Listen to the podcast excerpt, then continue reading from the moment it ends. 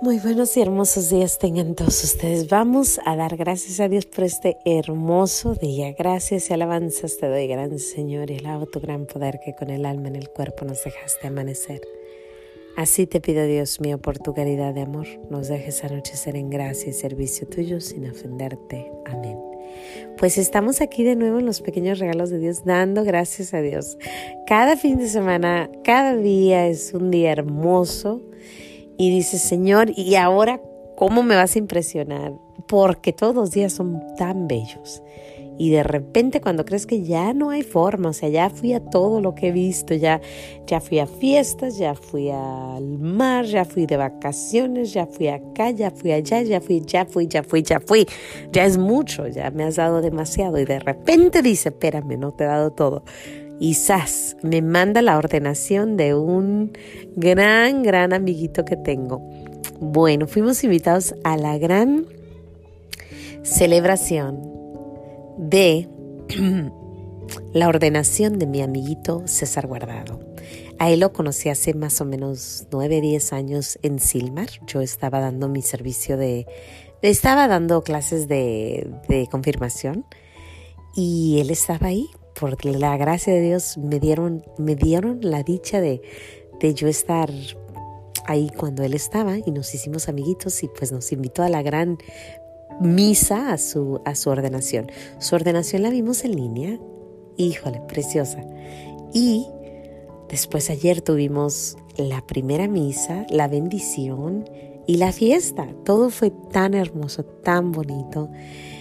Tengo mil cosas de qué hablar. Puedo hablar de la obediencia, del voto de obediencia que ellos tienen, que es tan hermoso. Puedo hablar del, de cuando él entrega a su mamá y a su papá las cositas con las que le amarraron sus manitas y con lo que por primera vez hizo la confesión. Eh, puedo hablar de ¿qué les puedo decir? Puedo hablar de, ay, es que es tanto, tanto. Puedo hablar de, del sermón que nos dio, de, estuvo precioso. Puedo hablar de, de la misa, de la ordenación, de verlo ahí humilde, hermoso. Puedo hablar de que toda mi vida, toda, toda mi vida yo le pedía a nuestro Señor Jesús y a Teresita el Niño Jesús que me mandara un amigo sacerdote, que me mandara un amiguito sacerdote, que yo quería conocer a alguien que fuera sacerdote. Hay muchos sacerdotes y, son muy buenos y, yo quiero mucho a los sacerdotes, rezo mucho por ellos, eh, de verdad. Pero, curiosamente, en nunca había conocido a alguien que se hiciera sacerdote. O sea, mm, no eh, conozco personas que son sacerdotes, pero no son mis amiguitos. Entonces, tener un amiguito sacerdote es como que ahora sí, un, regalón. Así que pues yo le quiero dar gracias a Dios por, por esto, por todo esto que pasó. Pero bueno, les quiero comentar eh, dos cosas, dos cosas muy bonitas. Una es el voto de obediencia que él dio, ¿no? Ese voto de obediencia. Tú y yo no tenemos ese voto, pero ellos sí. Los sacerdotes tienen el voto de obediencia. Cuando uno se va y se casa, te dicen, prometes serle fiel en la salud y en la enfermedad, en las buenas y en las malas. Y tú dices sí. Fidelidad es nuestro deber como, como pareja. Es nuestro voto, el voto de fidelidad. Y si incluso no es un voto, porque pues no le llaman voto, pero a ellos sí. A ellos sí les dicen el voto de obediencia. Y un voto es un, algo que no se puede quebrar. Que no se puede quebrar. Es la promesa máxima que hay, ¿no? Y por eso es tan importante rezar por los de arriba porque si por desgracia arriba hay alguno que esté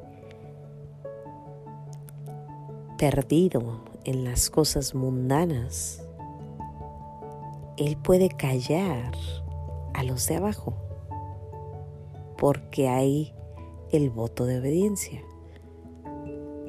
Por ejemplo, digamos que nuestro padre César Guardado decide hablar en contra del aborto, claro y preciso. Y arriba está infiltrado con un sacerdote que probablemente no sea muy decidido y muy bueno con las cosas de Dios. Oye que César está hablando, que nuestro padre César está hablando em, de eso, y dice, César, calla, silencio. Y como tienen el voto de obediencia,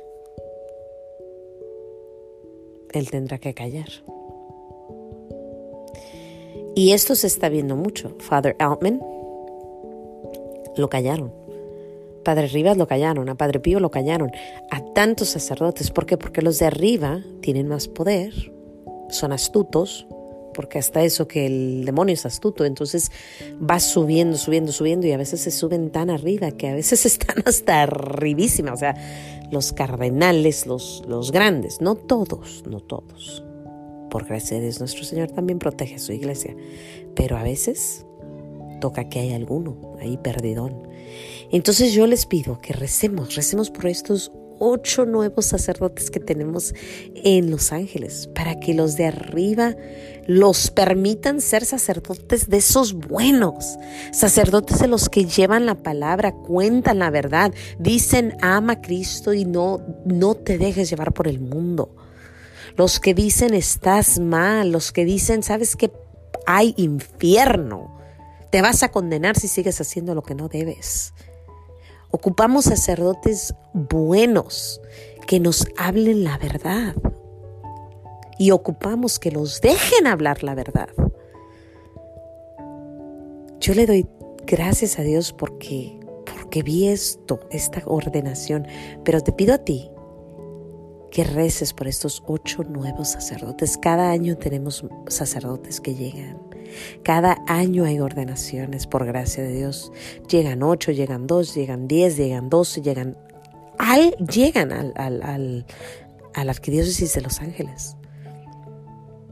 Dejemos y recemos por estos nuevos sacerdotes.